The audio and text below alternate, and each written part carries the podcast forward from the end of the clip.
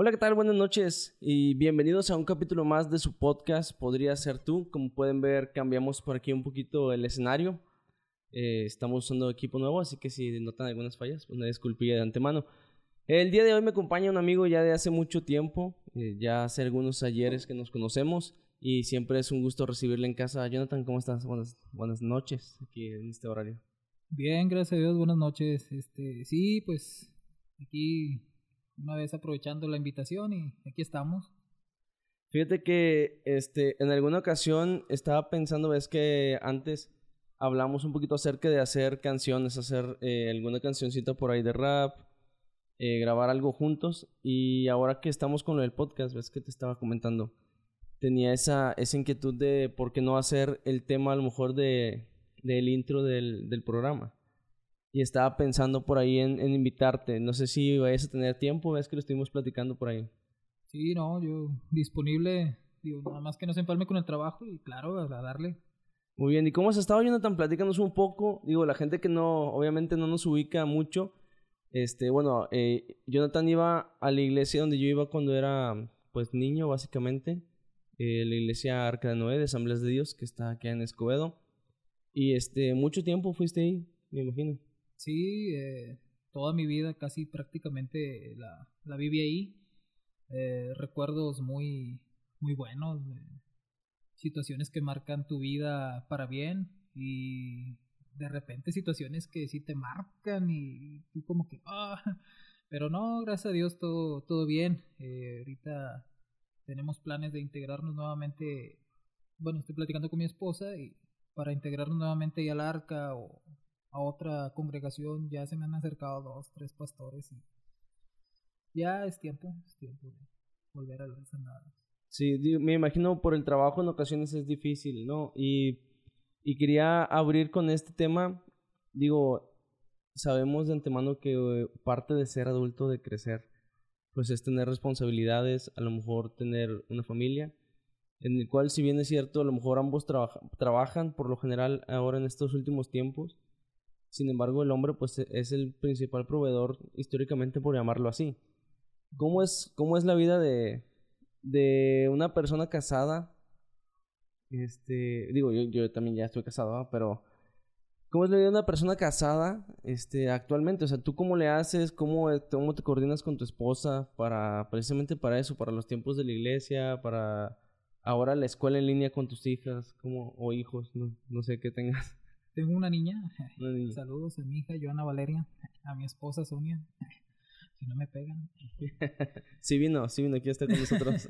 este, mira, fíjate, es uh, curioso. Eh, parte de, de nuestra juventud no la pasamos en la iglesia, eh, no la pasamos pensando en cómo realizar un trabajo, eh, y empiezas a imaginar muchas cosas, eh, el matrimonio cambia, cambia tu perspectiva y gracias a Dios a mí me ayudó para bien. Eh, bueno, de hecho cuando mi esposa me dijo estoy embarazada, no, fue la locura, o sea, fue algo que yo anhelaba tiempo atrás, ¿no? Ya yo quería ser papá, quería saber qué era lo que se sentía. mis papás, pues, siempre en la iglesia. Eh, yo, hay veces que tú estás en un lado de, parte de ser hijo y cuando empiezas a ser padre es cuando empiezas a comprender muchas cosas que no te, no te, no te cabían en la mente. Eh, la juventud de ahora, pues sí, está un poco más distanciada, eh, es socialmente a lo mejor un poco más cerrada, ya todo a través de, de redes. De redes sociales. Eh, pero fíjate, es muy bonito la convivencia así, tú y yo platicando, sin necesidad de, de un, aparato para, para comunicarnos que claramente, pues sí, obviamente sirve, pues por eso nos pusimos en contacto. Pero yo pienso que las charlas más bonitas que puedas tener a través de un aparato no se compara con cinco minutos de hablar en persona con tu amigo. Me topé a Abdel el sábado Abdel es mi primo, Sí. este, fíjate, años sin verlo y con esos 10 minutos de camino de ahí a mi casa platicando con él, wow, o sea, digo, es como si no hubiera pasado el tiempo. O sea, tengo amigos de que puedo tardar 5 o 10 años sin verlos, pero saben que estoy yo para ellos y ellos, yo sé que pues, ellos me ayudan a mí también en cualquier caso, cualquier cosa que yo ocupe, da y eso es lo bonito, crear amistades. Digo, te sigo muchísimo en eso. Eh, yo creo que todos tenemos esos amigos que, que se han distanciado porque a veces no le caes bien a la novia o porque la esposa ya no lo deja salir como antes, digo, sin aventar pedradas a los que nos ven, eh, nosotros aquí. Pero es real, o sea, es real muchas veces, y eso es lo que muchas veces como joven no entendemos, que pues bueno, el hacer una familia es precisamente eso, o sea, te vas a dedicar a tu familia, yo ya no puedo ir a las 2 de la mañana a tu casa y decirte, ¿qué onda? Vámonos a dar el rol. Precisamente por eso, porque ya estás en una etapa diferente, ya, ya la etapa de, de estar con tus amigos, de salir, de cotorrear, no quiere decir que no lo puedas hacer, sin embargo que ahora es diferente, porque ahora ya, ya eres cabeza de un hogar, ¿no? Y es algo que, que sí, también lo que comentabas de, de los jóvenes, yo creo que nuestra generación eh, eh, fue como que la generación que sufrió toda esa transición de ir a jugar al parque, a jugar a las retas, fútbol. Ahora ver eh, gente haciendo stream, ver gente este, jugando videojuegos, o como tú comentas, ¿no? O sea, estar todo el día en WhatsApp. O sea, realmente es, un, es una herramienta muy útil el teléfono, pero sí ha distanciado mucho y ha cambiado mucho la manera en que, en que los jóvenes, adolescentes, por ponerles un como una etiquetilla ahí para diferenciarlos, se relacionan, ¿no? O sea, antes, pues yo recuerdo que nos poníamos a ver los partidos juntos ahí en casa de Abdel, o que íbamos a, a una plaza comercial a ver los, los clásicos. Y luego cuando perdían los Tigres era de que vamos a jugar a la plaza para que se nos pase el coraje, ¿no?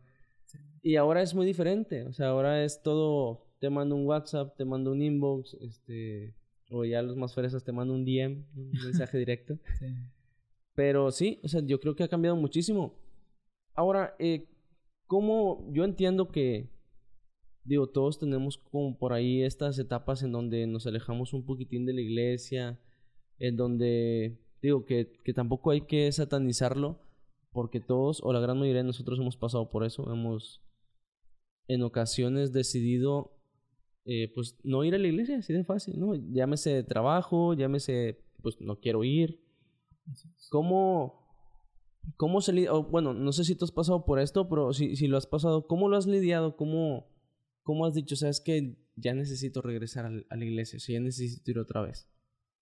Fíjate, es más común de lo que quisiéramos yo te, yo te puedo decir, yo nací en, en la cuna, desde la cuna, o sea, yo soy cristiano desde la cuna, este, y es más, eh, más difícil, ¿por qué? Porque siempre estás tentado en ver,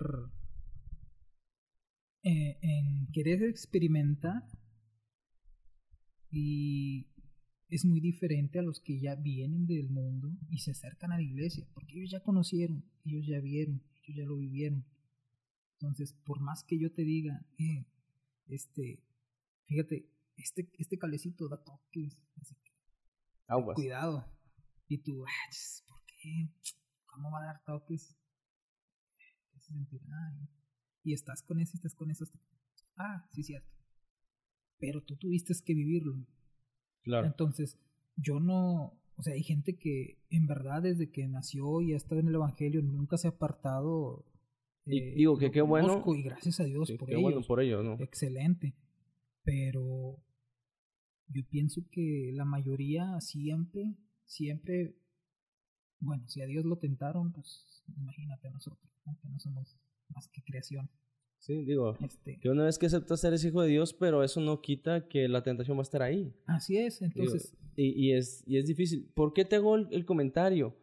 Porque muchas veces, bueno, el programa va específicamente o va más enfocado a la gente recién convertida o a los jóvenes, porque muchas veces tienen este miedo de hablar con sus papás, con sus pastores, de lo que están pasando, ¿no? O sea, porque, digo, bueno, todos fuimos jóvenes, ¿no? O sea, todos, todos fuimos adolescentes y, y, todos llegamos a esta etapa de, de cosas como la masturbación o, o, tus amigos que te decían este, que vieras pornografía con ellos, etcétera. Digo, son, digo, que a lo mejor la gente va a decir, uy, no, mira, está hablando de eso. Pero son cosas que todos los adolescentes han pasado. Todos pasamos por eso. En la secundaria y en la prepa. Entonces, eh, ¿cómo, cómo le, o sea, tú, qué consejo tú le das a la juventud para lidiar con eso? Porque, te digo, o sea, muchas veces les da pena. Y me imagino que cuando te llegó a pasar así, tal vez también sentiste un poco de pena. Digo, pues como todos, ¿no? Pero, ¿cómo, ¿cómo te acercas o con quién te acercas? ¿Quién es tu primer contacto para hablar de ese tipo de cosas que son, pues, tan delicadas, ¿no? Ok, bueno, eh, son muchos factores. Para empezar, para poder yo tener confianza, yo necesito hablar contigo. Entonces, desgraciadamente por, por aquí, por aquí nunca nos vamos a entender bien. Entonces, nunca nos vamos a conocer a través de un celular. Eso, esa es una interacción humana. ¿Por qué? Porque, pues, oye, si yo nada más hablo contigo por celular, por celular, por celular, el día que te veo en persona, me voy a cohibir. Claro. Porque no es lo mismo. Sí, la, o sea, la barrera de un teléfono te da, te da valentía, te da libertad de que no te están viendo, entonces Pero no estás desarrollando tu personalidad. Entonces, eh, pienso que ese es, ese es principalmente el problema de la juventud, por eso tanto suicidio, porque no sienten la confianza de acercarse con alguien, ¿por qué? Porque a lo mejor tal vez nunca lo han hecho. Eh, siempre a lo mejor su vida fue a través de un celular, eh, o simplemente estigmas que te, quedas en la mente. Por ejemplo, eh, no sé, yo, bueno, pues tú me conociste. no es fácil ser el, el joven obeso de la iglesia, el joven que todos dicen, ah, ahí viene el marrano, ahí viene el gordo. Sí, digo que actualmente a mí me da mucha risa la generación actual porque se ofenden por todo y, y volteamos a ver incluso entre cristianos, como bien comentas, era una carrilla y, un, y una de etiquetas horrible, o sea que ahí, ahí, viene, como bien dices, ahí viene el gordo, ahí viene el negro, ahí viene la que quedó embarazada, y así, o sea, digo, que es algo malo que tiene la iglesia en, en ocasiones, algunos hermanos que hay por ahí, no, no toda la iglesia son malas, así que no se asusten. Pero si te puedes, o sea, si tú vas a la iglesia esperando que la gente te acepte como eres, te puedes llevar una decepción. Porque el único que te acepte como eres es Dios. Entonces no vayas esperando la aceptación de la gente, ve confiando en que Dios te recibe tal y como eres, ¿verdad? O sea, con tus fallas, con tus defectos. Así es. Pero sí, digo, o sea, totalmente de acuerdo. Eh, cuando, cuando yo te conocí en el arca, pues sí tenías un poco más de, de peso encima. El doble de ahorita. no, sí, sí, o sea, sí estabas. Me acuerdo que íbamos a jugar fútbol y era. De portero. O, o, jugabas, o jugabas arriba, este, digo, tampoco es como que dijeras, uff, no, éramos buenísimos. Pero, o sea, jugábamos y ya sabíamos cómo jugar a, a una velocidad en donde todos podíamos participar bien. Y, y, estaba chido, o sea, ir a las retas, esperar tu turno esperar que una reta duraba 20 minutos y tú entrabas y te sacaban a los 5. Eh, sí. estaba, o sea, bien, dices, bien dices, yo creo que la generación ha perdido mucho tacto, o sea. Sí, este, y más que nada, te digo, mm, desgraciadamente la generación de ahora, y no solamente en la iglesia, eh, la gente de afuera, la gente se ofende por todo. No puedes hacer un comentario porque o ya eres racista, o eres feminista, o eres machista, machista X. Y cuando tú mismo dices, ok, bueno, pero es que no estoy defendiendo, estoy dando mi punto de vista. Eh, yo llegué a tener varios altercados con eh, gente homosexual, que yo tengo amigos homosexuales. Que sean homosexuales no significa que no puedan ser tus amigos, simplemente no compartes el hecho. Claro, ni la opinión ni, ni, la acción. Respetas y tú como, como cristiano das el consejo. Mira, acércate a Dios, ¿verdad? Yo no sé quién para juzgar, porque desgraciadamente la iglesia se mete en un concepto de querer juzgar a la gente cuando ese no es el trabajo de la iglesia. Claro. ¿sí? Entonces, ¿a qué voy con esto? Llegan muchas circunstancias, pasas por muchas cosas en la iglesia que tú dices, oye, pues, ¿por qué? O sea, si nosotros debemos ser em, un reflejo de Jesús y no creo que Jesús anduviera con esas cosas. Claro, digo que el, más claro ejemplo es cuando en la Biblia quieren apedrear a la a la a la dama que, que, encontraron que la juzgaban de adulterio. Ah, ¿Sí? Entonces, Jesús les dice, el que esté libre de pecado, tire la primera piedra. O sea, y, y sabemos que mucha gente dice, no, pero es que eso fue el pasado, eso ya fue antes, pero ¿por qué no lo aplicas actualmente? Digo, si tú estás libre de pecado, entonces sí señala a tu hermano. O sea, pero lamentablemente no queremos aceptar muchas veces en la iglesia que en la iglesia también hay pecado y, y no llamamos al pecado por su nombre, ¿no? O sea, no lo llamamos pecado, lo llamamos error, eh, equivocación, y, y, y, no queremos sentirnos como impuros, por, por ponerle así un nombre, y no decirle pecado para que no se sienta como impuro el tema, ¿no? Sí. Mira, ahorita que, que comentas, mira, este, y por ejemplo, tú que, que bueno, no tú, o sea, yo, yo que fui pecador, y yo que pasé por eso, y veo a otra persona haciendo eso, créeme que lo que menos, menos es juzgar. Porque tú pasaste por eso, tú sabes lo que esta persona está sintiendo. Entonces, ¿por qué, ¿por qué juzgarla? Claro. Entonces, ese definitivamente no es nuestro trabajo. Nuestro trabajo es llegar y decir, Ebro, estás mal, carnal, pero no estás solo. En lo que te pueda ayudar, aquí estoy. Mira, la Biblia dice esto, la Biblia dice aquello.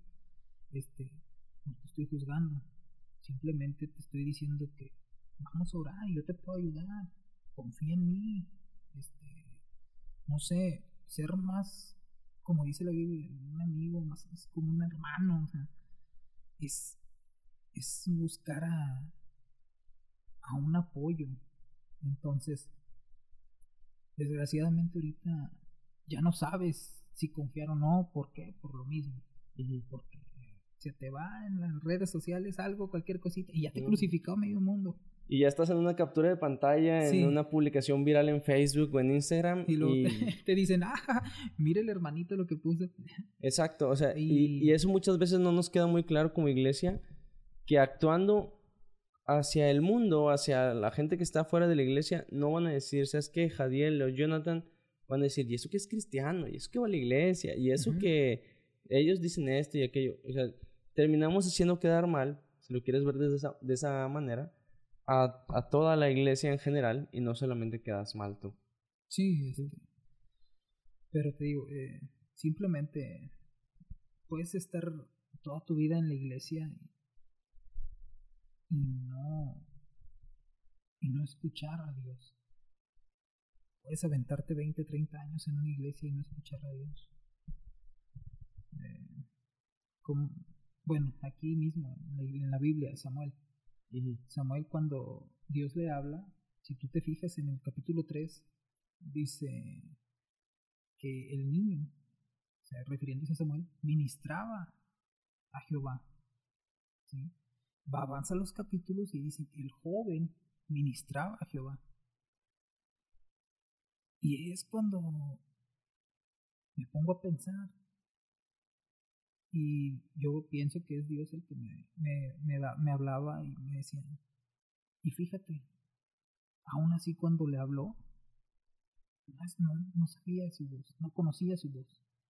Entonces, te puedes pasar muchos años en la iglesia, pero cuando conoces la voz de Dios y cuando reconoces la voz de Dios, créeme que tu mundo, tu vida cambia radicalmente.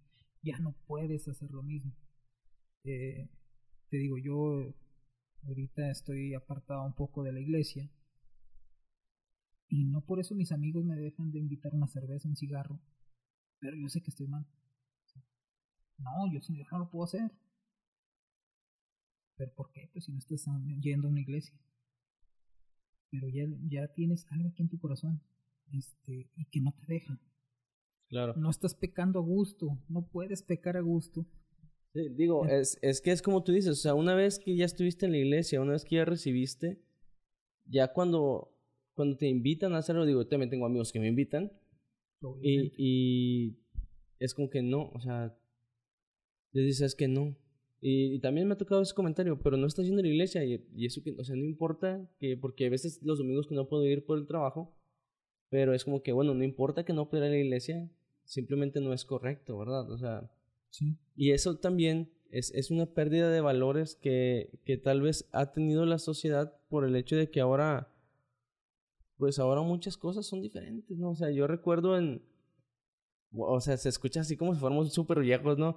Pero, o sea, recuerdo mucho cuando la primera vez que yo escuché rap, la primera vez que yo escuché rap, rap este, que no fuera, o sea, producido en un estudio, que no fuera funky o así, fue una canción tuya que, que no vamos a mencionar en este momento, pero que escuché en casa de mi tía Chabelita con Abdel que era un beat de Vico sí, creo, si mal no recuerdo, o de Fermín Cuarto. Eh, sí, era de Fermín Cuarto. Del, del disco de Boomerang, ¿no? Que traía las pistas.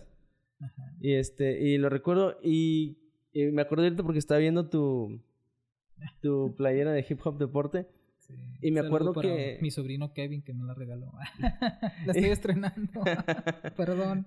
Y me acuerdo que, que yo dije, no manches, o sea, ¿qué es eso? O sea, hay fuera de Puerto Rico, en México, dije, dije, hay gente que, que sabe hacerlo. Uh -huh. ¿Cómo fue la influencia de, de, la música rap? Porque me imagino que te sigue gustando el rap por lo que veo. Obviamente.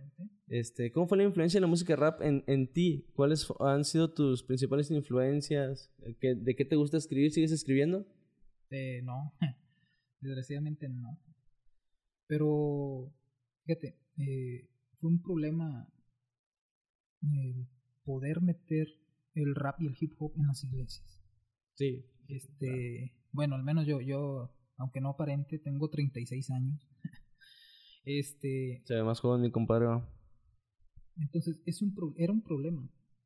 Eh, tú, si no eran canciones de Marcos Witt, eh, Marcos Vidal, no podías, imagínate, llegar a al púlpito y decir, ah, hermano, voy a cantar una canción de rap. No, cállate. O sea, sí, digo, eras un blasfemo. que la iglesia, bueno, creo yo, Asamblea se ha caracterizado por ser muy conservadora en ese aspecto. Ahorita ya no tanto, pero años atrás sí era muy conservador. Es que ya lo, ya no, ya lo ha aceptado más. Uh -huh. Este, tuve muchos problemas eh, en mi andar porque a mí me gusta mucho Vico sí, eh, me gusta mucho Redimidos, Funky. Bueno, Funky creo que ha sido el, cuando los, los, los, hermanos pastores del arca me invitaban, oye, vamos a hacer el Día del Amigo o vamos a ir a las plazas, prepárate dos, tres pistas. Y yo decía, no, pues, las de Funky, me encanta, me encanta Funky. ¿Y rapeabas? O sea, rapeabas en... Ajá. Buscabas la base y la ponías y tú aventabas la misma canción. Sí, conmigo. O sea, un cover. Ah, sí. Entonces, mucha gente se molestaba cuando un día del amigo, me acuerdo, cuando lo hice en, adentro de la iglesia. Okay. Santo Dios, no. Eh, yo creo que querían linchar al pastor.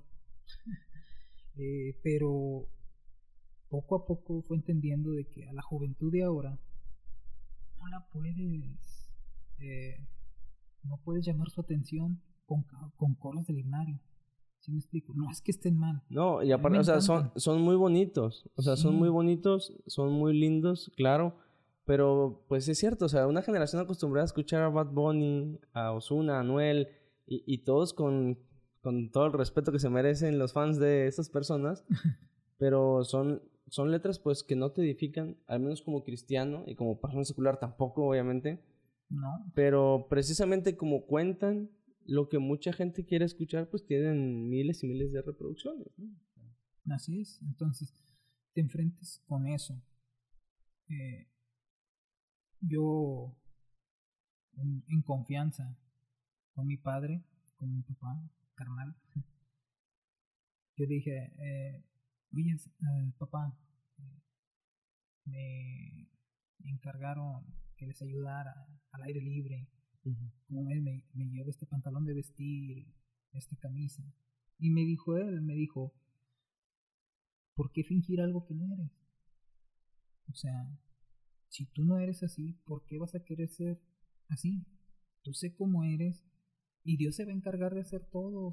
tú eres un simple mensajero, un simple vaso. este, tú haz lo tuyo, cumple y Dios se va a encargar del resto. Este, y, y fíjate, son cosas que, que te quedan en el corazón ahorita que ya no tengo ni a mi padre ni a mi madre. Este, te quedan los consejos. Y no puedes traicionar lo que tú eres.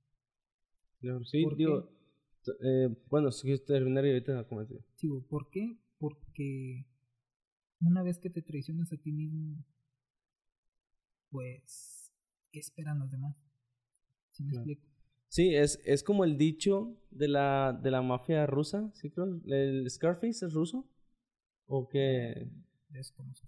Bueno, en, en esa película, algo medio rescatable de la película, porque es, una película de malandros, de drogas, es una frase muy repetida por mucha gente que dicen que en ese tipo de mafia, la lealtad a tu esposa lo es todo. Si tú no le eres fiel a tu esposa, no puedes ser fiel en los negocios. Entonces, o sea, tomando como esa ejemplificación es, si tú no te eres fiel a ti mismo, como persona, con tus valores, con tus principios, y la gente ve que no te eres fiel a ti mismo, o sea, que con qué, con qué cara les pides confianza cuando tú mismo no, no respetas las cosas, ¿no? O sea, totalmente de acuerdo con eso, te sigo bien machín. Digo, yo creo que, que el consejo de tu padre fue un, un consejo buenísimo este, totalmente de acuerdo porque, porque querer mostrar algo que no eres. Si te gusta el rap, pues te gusta el rap, digo, para los gustos los colores. Y, y si no fuese una buena herramienta, yo creo que no, no habría durado tanto. Porque tienes razón, o sea, hoy a la juventud actual no le puedes llegar a decir, oye, escúchate esto de Miel San Marcos, escúchate esto de Marcos Witt. Porque para empezar no saben ni quién es Marcos Witt. sí. Pero si les enseñas un rap, si les enseñas un trap, o incluso un ska o un reggae, que ya hay más géneros cristianos también, puedes captar su atención. Y, y por ahí, o sea, por una canción se puede empezar, ¿no? A sembrar esa semillita. Eh, que, pues, bien dicen, nosotros nada más sembramos la semilla y el crecimiento, al final de cuentas, lo da Dios. Pero, pues, si no siembras la semilla de la manera correcta, pues no, no va a funcionar, ¿no? De hecho, o sea, es que hay algo que nos debe de quedar bien en claro y es la parte de Dios te va a juzgar por el talento que te dio, no por los resultados que ejercen, porque los resultados solamente los da Él, nosotros no podemos cambiar gente, Él es el que la cambia, pero sí mi responsabilidad es difundirlo. Entonces, eh, por ejemplo, yo, yo siempre me he basado en lo mío, que es mi talento, es el... Pienso yo que el talento mío es eh, el rap, la rimas. Entonces, no puedo ser hipócrita y decir, no, este, bueno, aclarando que me encanta también la, las, las, baladas cristianas, son o sea, parte del alimento que, que uno disfruta no porque yo me guste el hip hop y el rap, no, no significa que no disfrute las demás alabanzas. Claro. O sea, eh, mi momentos así de adoración, cuando estaba en el altar, eh, no, es, no era precisamente con música de rap o de hip hop. Claro, no, no estabas hincado orando escuchando desahogo de Vico, sí, ¿no? Ajá, o sea, entonces hay momentos, hay momentos y eso es lo que te va, te va haciendo más, no sé, abarcar más. ¿Por qué? Porque si tú te cierras, por ejemplo, si yo me cierro en el hip hop, no voy a alcanzar mucho. ¿Por qué? Por generación. Pues hay mucha generación que no le agrada el hip hop, el rap, el reggaetón. Entonces, cuando tú tienes, disfrutas de varios, de varios géneros, ahí tienes la diversificación. Entonces, yo digo, ah, no, no voy a ir a la casa de Jariel porque Jariel pone puro rap. No, no voy a la casa de este porque nada más pone puras alabanzas. No, que la, hermana Nayita, que Dios la tenga en su santa gloria. me encantaba cómo cantaba las, canciones del himnario. Las trompetas, suenen las trompetas de la hermana Nayita. Eran, era el himno casi, casi, casi de rigor cada domingo en la iglesia. Yo recuerdo cada que fui al arca, no, Dios sabe que no es mentira, y la hermana Nayita que está en el cielo también sabe que no es mentira, que yo creo que en el mes mínimo la cantaba dos domingos de los cuatro que traía el mes. Sí, y, este y la cantaba con un sentimiento y era increíble. Y ya volvimos al podcast por ahí después de una pequeña interrupción técnica. Estábamos hablando precisamente de la música. El impacto que tiene la música en los jóvenes, en el impacto que tiene la música para la atracción de jóvenes. Entonces sí, te digo, es muy importante eh, la iglesia no se puede quedar estancada. la iglesia tiene que ir evolucionando. Entonces, eh, la, la, iglesia, si se rezaga, desgraciadamente ya no va a tener a quién alcanzar. Claro. Este, ya... Digo, de, de, que si la iglesia no se actualiza, por decirlo así, no estamos diciendo que tienen que actualizar la, la, la doctrina ni nada de eso, no. Simplemente en los métodos para atraer más gente a, los pies de Cristo, que si la iglesia no se actualiza, a final de cuentas, e, el, mundo es lo que te termina alcanzando a ti en lugar de tú alcanzarlo a ellos.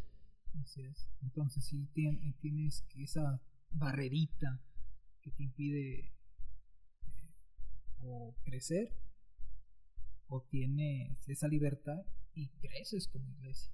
Claro. Entonces, ahora sí que ya es decisión de, de cada quien, ¿no? Si tú te pones esa barrera, o, o tú te quitas esa barrera.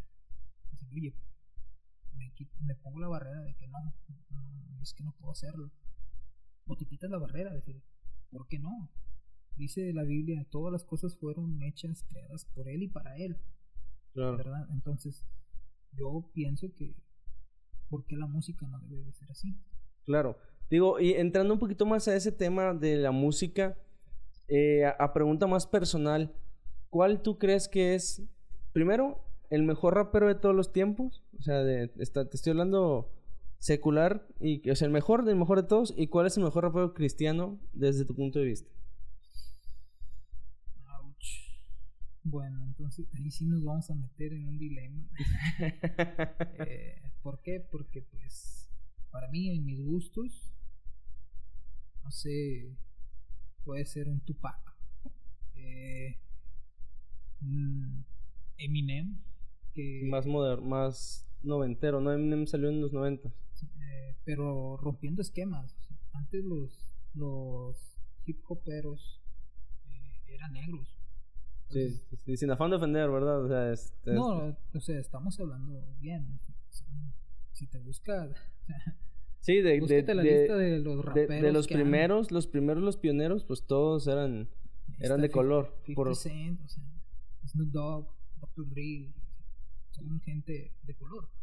Eh, Eminem dijo, yo, también puedo hacerlo, ¿por qué no, lo, por qué no hacerlo? Claro. ¿Sí? Igual, eh, en el ámbito cristiano, eh, yo empecé escuchando Vico C y, y después uh, Funky.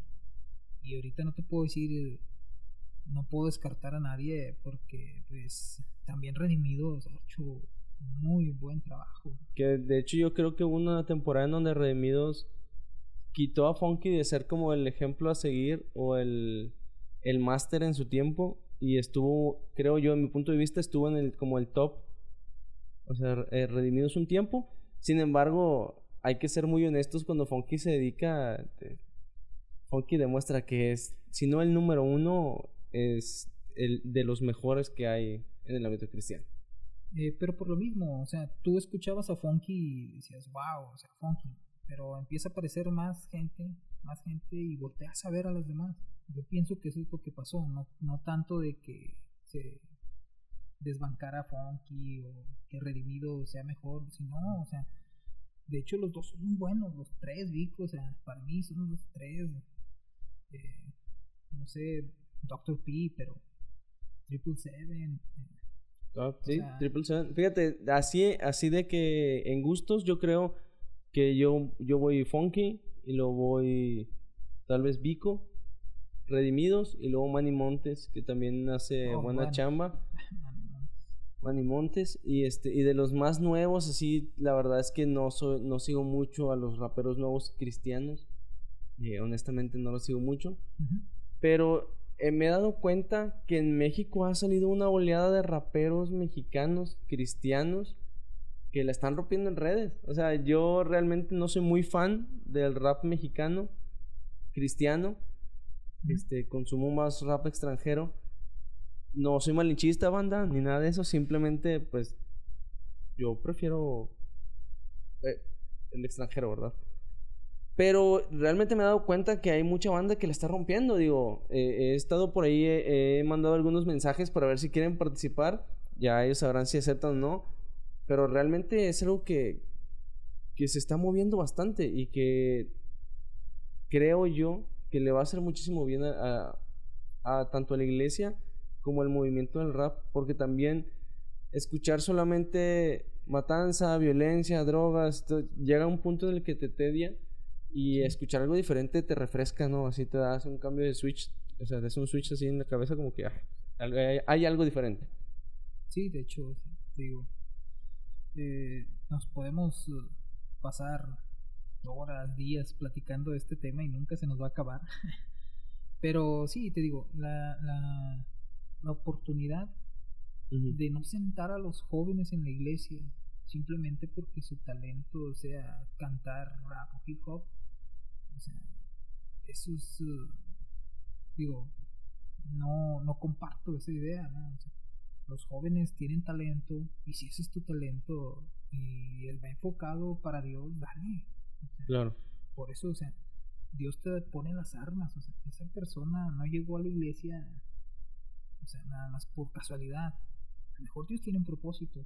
fíjate, tuve hace eh, unos dos programas a unos raperos de, de uh, Cuernavaca, Morelos, que se llaman Conversos Rap. Si no los has escuchado, pues escúchalos, está bien. Es rap eh, underground, cristiano, se escucha así medio barrio, pero está chido.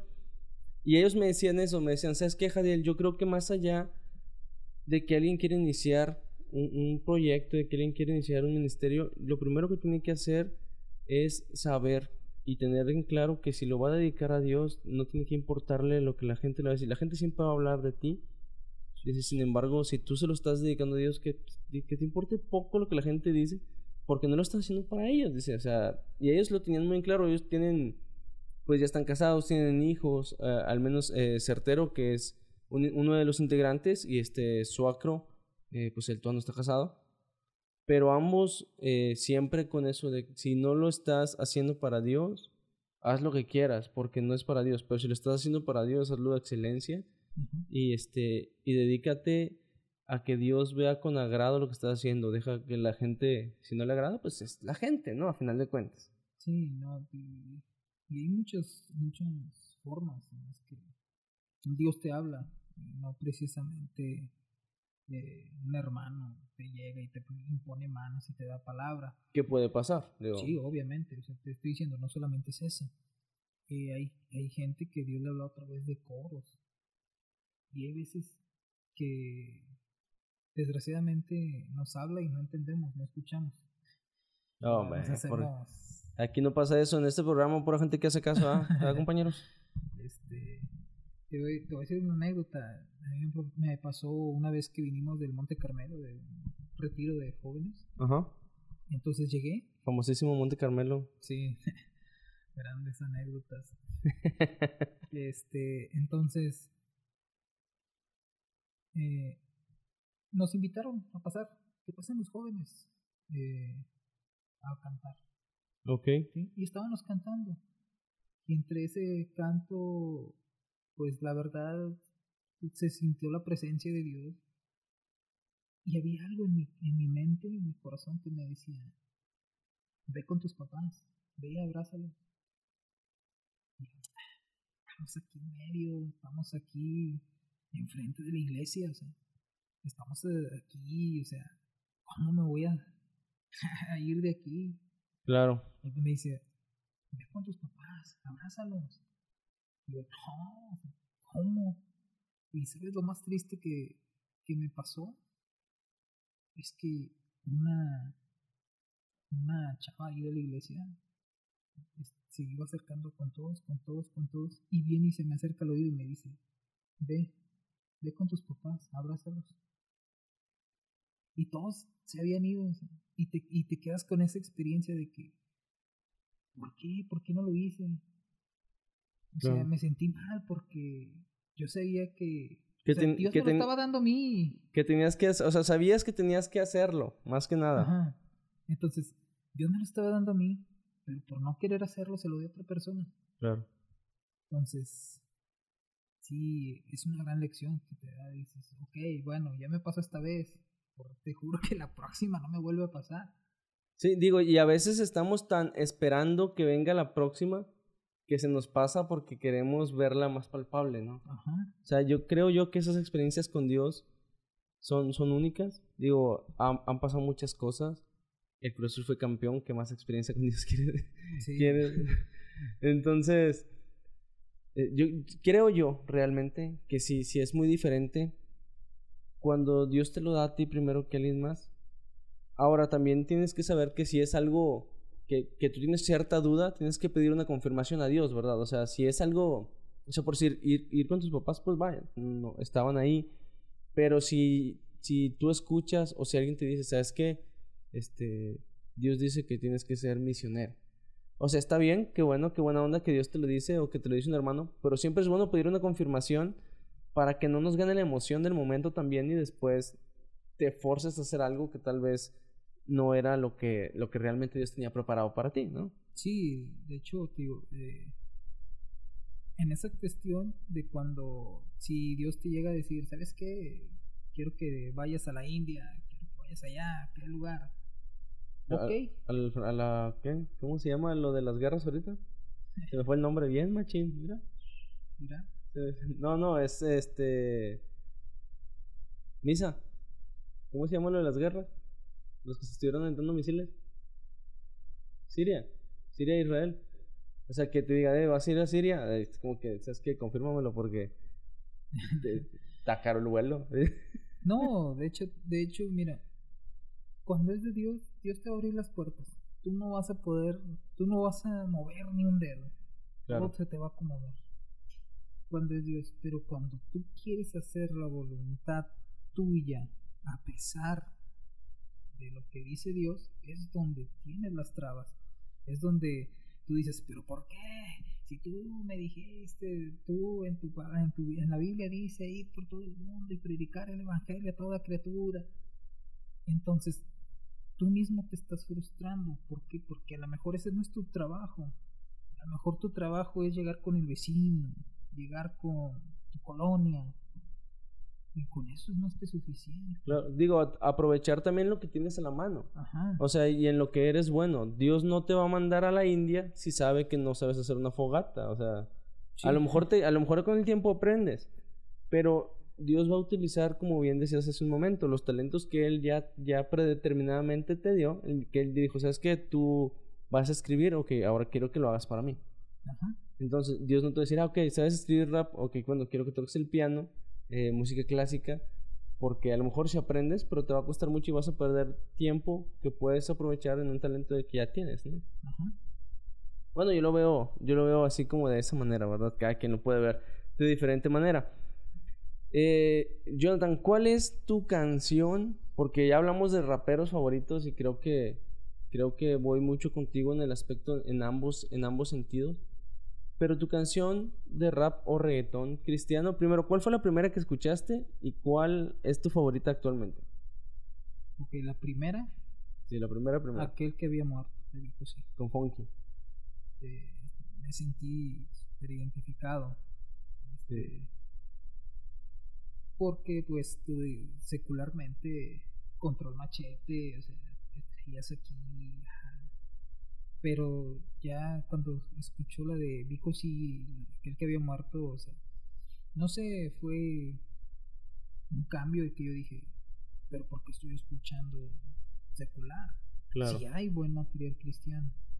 Y que antes era más difícil encontrar buen material cristiano. Hoy realmente Sí, se esmeran más los artistas en, en hacer buena música. no, las pistas de funky, nada que pedirle a las de Daddy Yankee.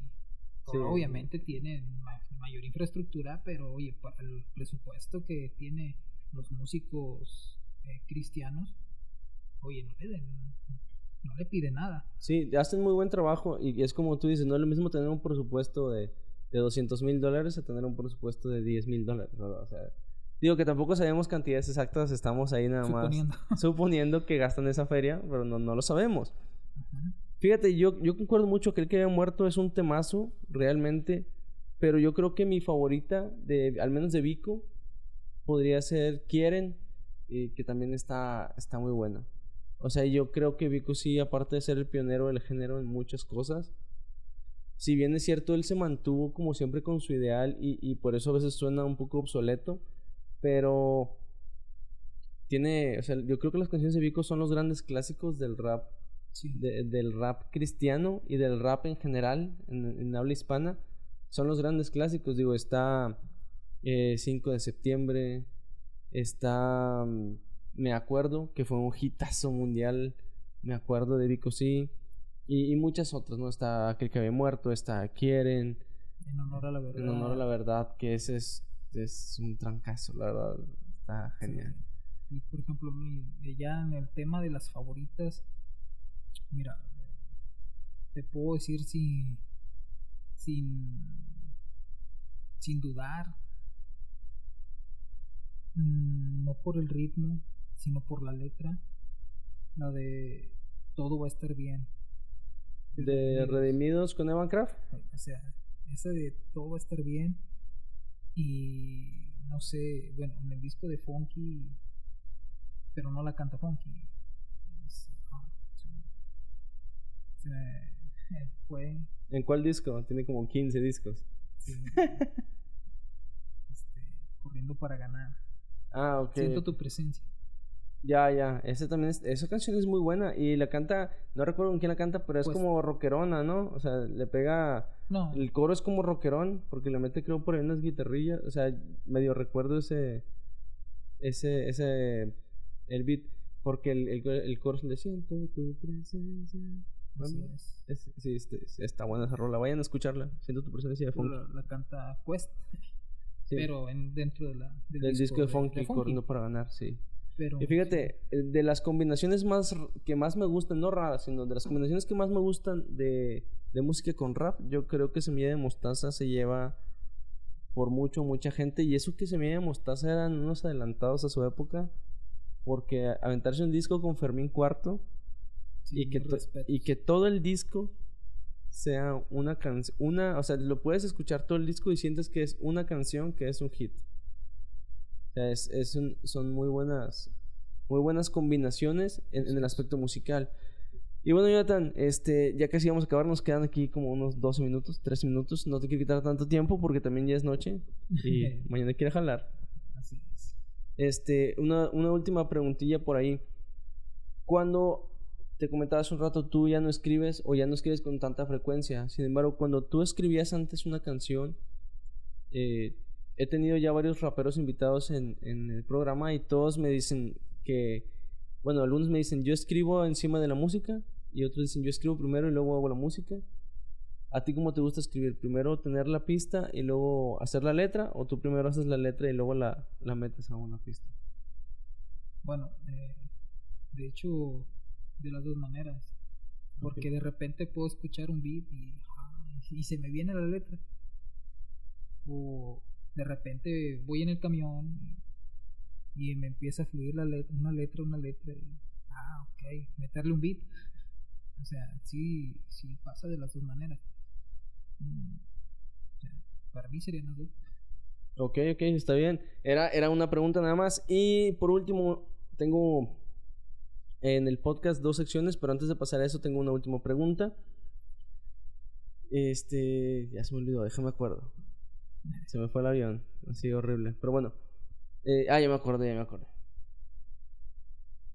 ¿Cómo le hace? ¿Cómo le hace una persona? Eh, te pregunto en tu experiencia personal, ¿verdad? Obviamente. ¿Cómo le hace una persona que se aleja de la iglesia y regresa a la iglesia? Digo, eh, yo lo viví también, pero tal vez mi experiencia fue diferente. ¿Por qué? Porque yo no me sentía digno de volver a la iglesia. Entonces, ¿cómo, cómo enfrenta, cómo crees tú que enfrenta a una persona que sale de la iglesia y regresa? Ese volver a ir al templo, ese volver a, a pues sí, o sea, cómo te, la gente, porque mucha gente es de que, ay, mira, él andaba quién sabe dónde. Te digo que eso no pasa en la iglesia cristiana casi, o sea, pero mucha gente te señala por el hecho de que tienes un pasado sin saber que todos tenemos un pasado, o sea, todos tenemos cola que nos pisen, pero muchas veces nos gusta señalar a la gente. O sea, ¿cómo crees? O sea, ¿tú cómo aconsejarías a alguien que, se, que salió de la iglesia y quiere volver? Buena pregunta. Este, te contesto personalmente. Yo pienso que debes de quitar ese miedo. Debes de quitarte el miedo a que te juzguen. De que al momento de que tú vas a entrar a esa iglesia porque tu mente o el diablo juega contigo y es de que, oh, todos te volvieron a ver, se va a caer la iglesia, no manches, se va a incendiar, o sea, ¿cómo tú aquí? Este, quitarte ese miedo, porque la verdad, sí, lo primero, lo primero que te paraliza es el miedo, el miedo a, a cómo te van a recibir, qué es lo que te van a decir, te recibirán bien, te recibirán mal, ¿Estarán todavía tus amigos? ¿Seguirán siendo tus amigos? Claro. Entonces, quítate ese miedo y, y llegar y, ¿sabes qué? Decir, Dios, aquí estoy. O sea, perdóname porque simplemente, no porque a lo mejor hayas afuera pecado, andar fumando, tomando, pero sí, simplemente por el hecho de hacer lo bueno y no hacerlo ya es pecado. Claro. sí, digo, la Biblia dice, hay de aquel que sabe hacer lo bueno y no, lo, hace. Entonces, quitarte eso y decir, ¿sabes qué? ¿Quieres que regrese? Yo siento que ya debo de regresar. Pues voy a actuar. Digo que comentas algo muy importante. O sea, el querer regresar a la iglesia te tiene que nacer a ti, porque si, si te obligan a regresar a la iglesia, muchas veces o, la mayoría de las veces es peor porque dices, ya ni quería estar aquí, yo no quería regresar, yo estaba cómodo, yo estaba a gusto. El, el regresar te tiene que nacer, o sea, tiene, tiene que ser tú, como tú, tú bien dices, ah, yo siento que ya, o sea, ok, ya me equivoqué mucho. No quiere decir con esto de que te vayas y, y ya cuando te equivocaste vuelvas, no. Simplemente que cuando has salido del templo muchas veces llega ese punto en donde te sientas en tu cama y dices, creo que que, ya la regué mucho, o sea. Mira, es dos cosas. O dice la Biblia, no recuerdo ahorita bien la cita, dice, con lazos de amor te ha traído. O sea, ¿qué quiere decir? Que Dios te habla de buena manera y de una forma dulce, pero también está el, Dios de, de Jonás, que Jonás dice, ¿sabes qué? No quiero ir a Nínive a predicar. Y no, es, es, que no te estoy diciendo que si quieres, te estoy dando una orden y lo vas a hacer. Claro. Entonces ahí vemos una etapa muy diferente, una etapa de que Dios te da la opción, pero cuando tú estás, ¿cómo se dice? cuando tú eres escogido para hacer un trabajo, lo vas a hacer. Lo hagas por el camino dulce o lo hagas por el camino amargo. Claro. Pero de que lo haces, lo haces. Sí, o sea, es porque, porque Dios ya te tiene para ese trabajo. Entonces, es como tú dices, o lo vas a hacer por las buenas o por las malas. Tú elige. Y muchas veces elegimos hacerlo por las malas. O sea, le decimos, ¿sabes qué, Dios? Yo voy a hacer el jale como yo quiero hacerlo. Y después estamos, Señor, ¿por qué me jalas las orejas así? Sí. O sea, no queremos aceptar ese... Vaya, no queremos aceptar muchas veces la corrección de Dios cuando sabemos que nos merecemos ese estirón de orejas, ¿no? Así es. Y bueno, este, vamos a, vamos a terminar por aquí. Antes de terminar, te digo, tenemos dos secciones en el podcast. La primera es, este, ¿a quién y por qué? Y esta sección trata de que en el hipotético caso de que llegues al cielo, primero Dios, estás, cuenta que subes, ya no hay escaleras al cielo, ya es elevador de vidrio, de vidrio y todo, ves, haz cuenta que vas subiendo y vas viendo acá la Tierra y luego ves este Júpiter y luego ves las galaxias y todo. Llegas a la puerta y luego antes ves que estaban con una hojita pasando lista, ya no, pues ya está Steve Jobs, entonces ya metieron Apple y este hasta con la tabla de ahí arriba y te dice, "Ah, Jonathan, ah, sí, mira. Sí, sí, sí reservaste cuarto." Entonces, no, pues pásale, pero antes de que pases tienes la oportunidad de hablar con alguien, con un personaje histórico, un personaje bíblico, un familiar tuyo, con quien tú quieras. Pero tienes la oportunidad de hablar con alguien. ¿Con quién hablarías y por qué?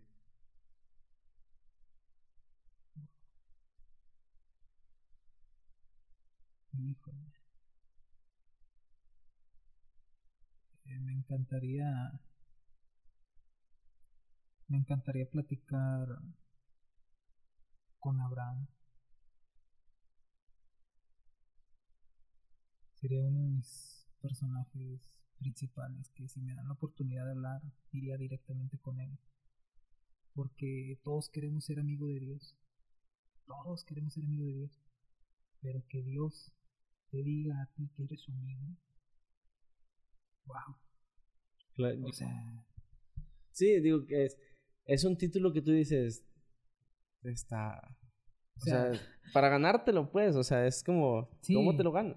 O sea, tú puedes decir, ah, yo soy amigo del presidente. Ah, mentiroso. No sé, igual, y, ah, sí, está bueno, pues, ¿cuántos amigos no tiene? Pero que el presidente te diga, ah, yo soy amigo de Jonathan. Ah, sí, es, es, es muy diferente. Claro, porque él te está considerando en su círculo íntimo. en su poder absoluto, tú eres su amigo. Entonces, sí, todos, digo, todos queremos ser amigos de Dios, todos queremos ser los consentidos de Dios, aunque Dios no tiene consentidos, pero, eh, pero que Dios diga, tú eres mi amigo, ah, no, sí me gustaría interrogarlo. ¿Qué hiciste, para que Dios diga que tú eres su amigo, no? Claro. Sí, digo, yo creo que sería una plática muy interesante. Y por último, eh, la sección se llama El invitado te recomienda dos recomendaciones que tengas para la audiencia.